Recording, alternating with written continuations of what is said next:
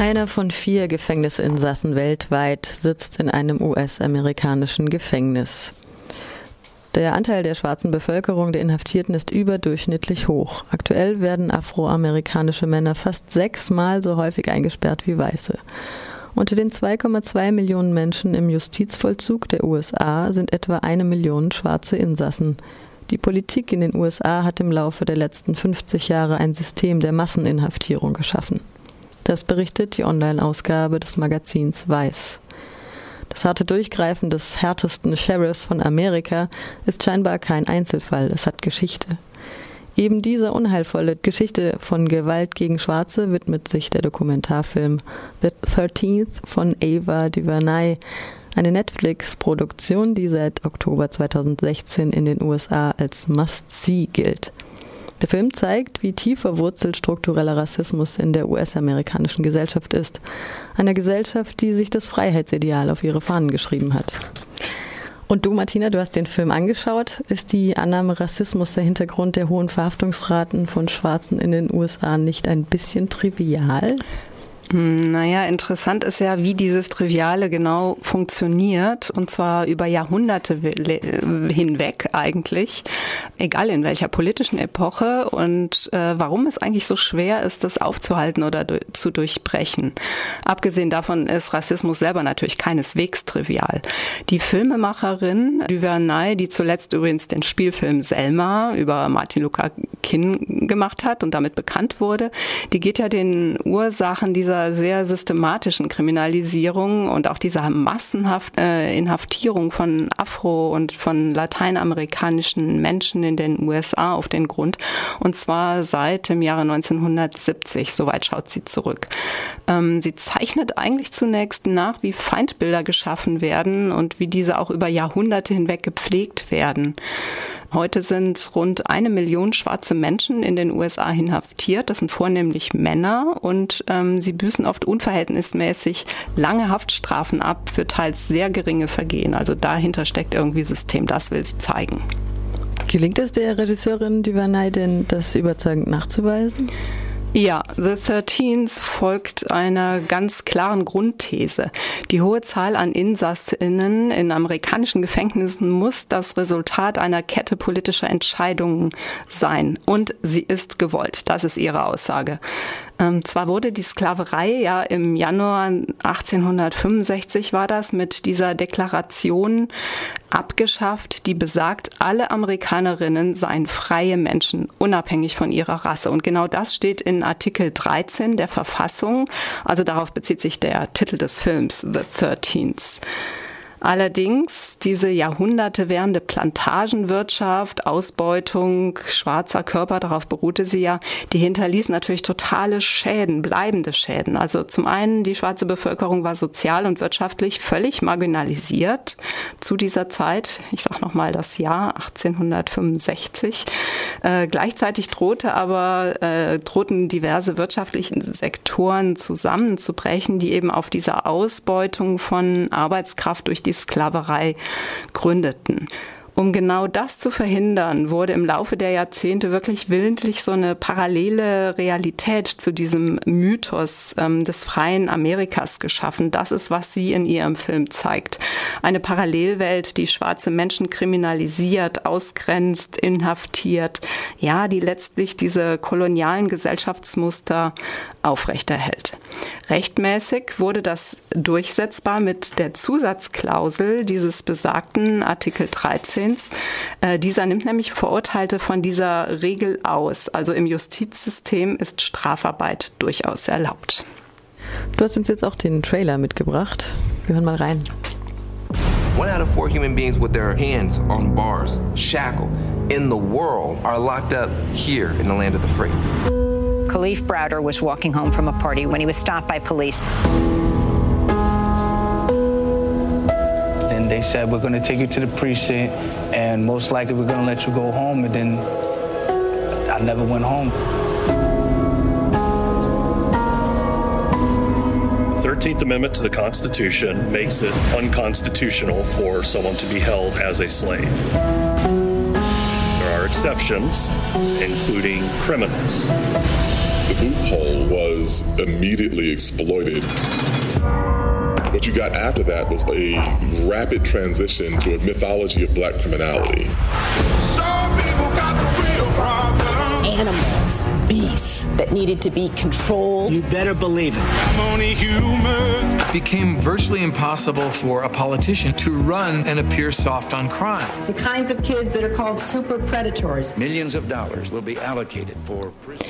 Im Film kommt die Gefängnisaktivistin Angela Davis zu Wort. Sie sagt, Zitat, die Gefängnisindustrie baut historisch auf dem Erbe der Sklaverei auf.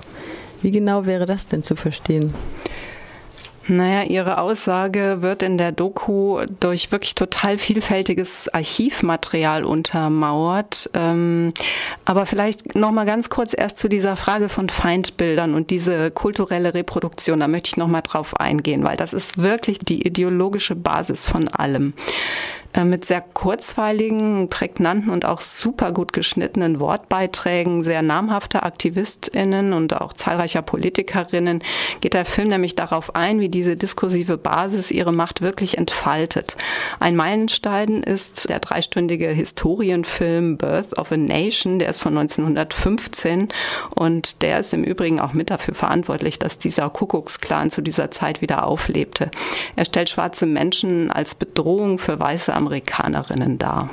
Ja, und das macht er auch gar nicht mal so schlecht. Der Regisseur David War Griffith, der Regisseur von Birth of a Nation, war, gilt ja heute, ich bin ja Cineastin, deswegen streue ich das hier nochmal ein, als Begründer des Kinos, wie wir es heute kennen, also mit der Dramaturgie und den Einstellungen. Und deshalb finde ich es auch plausibel, dass das eben als Meilenstein sozusagen, äh, in, negativ gesehen natürlich, da erwähnt wird und großen Einfluss auf die Gesellschaft hatte, weil damals wahrscheinlich viele Leute den gesehen haben. Die Frage ist, ob heute ihn noch viele Menschen sehen, aber inwieweit hat sich das denn jetzt befestigt, das Feindbild. Ja, absolut. Also ich bin da ganz deiner Meinung, wobei, wenn man einen kurzen Ausschnitt sieht, dann kann man es kaum glauben, dass diese, diese Filmsprache heute wirklich noch wirken kann. Aber das ist ja auch nur ein Beispiel äh, in dem Film The Thirteens. Die Autorin, die zeichnet einfach sehr detailreichend oder überzeugend nach, ähm, wie der Umgang mit schwarzen Menschen sich im Laufe der Zeit entwickelt hat und dass sie eigentlich nie wirklich als Teil der amerikanischen Gesellschaft galten. Egal ob jetzt Festnahmen auf den Straßen oder so die, die Praxis von kommunalen Behörden, aber eben auch super große, wichtige politische Leitreden von Präsidenten. Das flechtet sie irgendwie alles ganz cool in den Film ein und das zeigt halt, ähm, wie dieses harte Durchgreifen immer wieder legitimiert wird. Mal ein Beispiel. Äh, Präsident Richard Nixon zum Beispiel hat ja diesen War on Drug begonnen. Das war 1972 und seine Reden über die Drogengefahr, die beförderten einfach dieses Narrativ Narrativ von den ja, schwarzen Drogenhändlern, von schwarzen Drogenhandel. Und das ist so eine total dominante Wahrnehmungskategorie geworden, die übrigens erschreckenderweise teilweise von jugendlichen Schwarzen sogar selbst verinnerlicht wurde. Ja, dazu, also zu diesem War on Drugs, gesellte sich dann auch noch der War on Crime und damit waren ganz viele Vorgaben für Mindeststrafen verbunden. Es wurden strenge Drogengesetze erlassen und auch ganz viele Initiativen zur öffentlichen Sicherheit. Die durchzogen regelrecht die Politik und ähm, gleichzeitig sind die Gefängnisse gewachsen, größer geworden, mehr geworden, die Polizei ist gewachsen und diese staatliche Autorität, die wurde wirklich regelrecht zur Schau gestellt. Das war natürlich voll Rückenwind für diejenigen, die auch Gesetze mal übertreten haben, also ein super schmaler Grad. So hat's funktioniert. Wir sprechen ja hier von Gewalt von Seiten der Justiz in Wort und Tat gegen Schwarze in den 70er, in den 90er Jahren und bis heute. Was genau hat das jetzt mit Sklaverei zu tun? Naja, der Film zeigt eigentlich, in welchem Ausmaß die Gefängnisindustrie, um auf äh, den Begriff von Davis zurückzukommen, inwiefern die auch heute noch auf dieser Verfügbarkeit von schwarzen Körpern und ihrer Arbeitskraft aufbaut. So wie früher eben in der Plantagenwirtschaft oder auch in privaten Haushalten von diesen Farmern in den Südstaaten. Die Frage ist ja, wie dieser Status quo von über zwei Millionen Inhaftierten in den USA heute überhaupt aufrecht aufrechterhalten wird und wer davon profitiert. Man erfährt im Film, welche Lobbygruppen Einfluss auf die Gesetzgebung haben, also in Hinblick auf Haftstrafen und auch wie diese Strafen ähm, organisiert werden. Unter den namhaften Unternehmen sind übrigens auch deutsche Unternehmen, die ja von der Arbeitskraft in den äh, privaten Haftanstalten profitieren. Also damit wird deutlich, dass diese privaten Haftanstalten immer wieder auf die Gesetzgebung mit Einfluss nehmen. Das ist so eine Art selbst, sich selbst verstärkendes System. Die Gefangenen werden als billige Arbeitskraft rekrutiert. Damit sind sie einfach ein super wichtiger ökonomischer Faktor. Ein Protagonist sagt übrigens in dem Film, viele Leute da draußen, die tun einfach alles, damit die Zahl der Insassen nicht einen einzigen Prozent abnimmt, weil ihr ökonomisches System das einfach verlangt. Wir haben jetzt den Trailer schon gehört und einen Teil des Soundtracks. Das klang ja alles ganz ansprechend mit dem Hip-Hop. Wie ist der denn sonst so gemacht, der Film? Ja, es werden eine ganze Menge von, von ganz netten Songs eingespielt, von Common, von Nina Simone, von Dead Pretz und anderen, viele afroamerikanische Hip-Hop-Künstler halt, die genau zu dem Thema ja gedichtet oder getextet haben. Der Stil, der wirkt am Anfang wegen dieser ständigen Hintergrundmusik, die da läuft, also auf mich so ein bisschen suggestiv. Ich dachte, oh je, überstehe ich das, diese 140 Minuten. Ähm, das vermutlich auch so ein bisschen Stil von einer typischen amerikanischen Fernsehdoku. Aber letztlich steht einfach der Inhalt im Vordergrund. Der ist super dicht, der ist faktenreich und der verdeutlicht einfach diese Konfrontation mit Kriminalität und Gefangenschaft, wie das für die Schwarzen in den USA Alltag ist. Ja, und es klingt auch an wie das aufgelegte Image dieser äh, sogenannten schwarzen Kriminellen. Ich sagte es eben schon mal von der jugendlichen schwarzen Community teilweise sogar adaptiert wird. Und am Ende geht der Film auf die Black Lives Matter Bewegung ein, die ja insbesondere nach den tödlichen Festnahmen von schwarzen Bürgerinnen und Bürgern auf die Straße ging und die Polizeigewalt gegen Schwarze anklagte. Erfahren wir denn hier was Neues? Es kommt darauf an, was man vorher weiß. Ähm, würde ich sagen, auf alle Fälle gelingt es ihr, diese ähm, Bewegung wirklich in ganz, ganz direktem Bezug zu ihrem Thema zu setzen, nämlich der Polizeigewalt gegen Schwarze. Also die Bewegung kämpft für einen ebenbürtigen Status von schwarzen Menschen, ganz grundsätzlich. Und es wird einfach klar, auch im Film, wo sie sich in ihren Aktionsformen zum Beispiel auch von der Bürgerrechtsbewegung der 1960er Jahre unterscheidet. Wer nach dem Film auch nur ein wenig Kenntnis von dieser historischen Kriminalisierungsgeschichte, würde ich mal sagen, von schwarzen Menschen in den USA hat, der kann diesem Begehren der Black Lives Matter Bewegung, der kann sich dem wirklich nicht verweigern. Also ein total bekanntes Plakat ist ja zum Beispiel Am I Next? Fragezeichen, das ist weltweit durch die Medien gegangen. Und wenn man weiß, wie Kriminalisierung funktioniert, dann macht es einfach total Sinn. Ja, und wenn man nach dem Film, äh, um nochmal zurückzukommen auf den Sheriff von Arizona, wenn man daran denkt, ähm, was das bedeutet, so jemanden zu begnadigen, ähm, dann ist klar, das ist ein sehr wohl überlegter politischer Akt von Trump.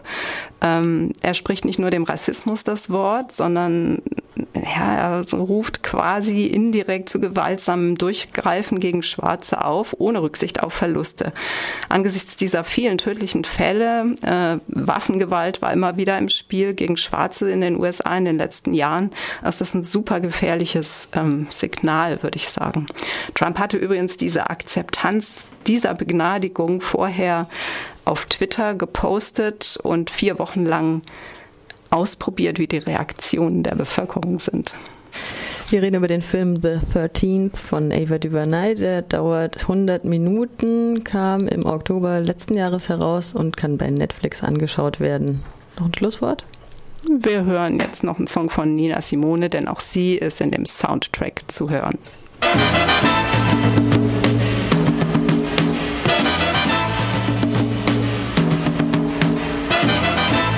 Breaking rocks out here on the chain gang.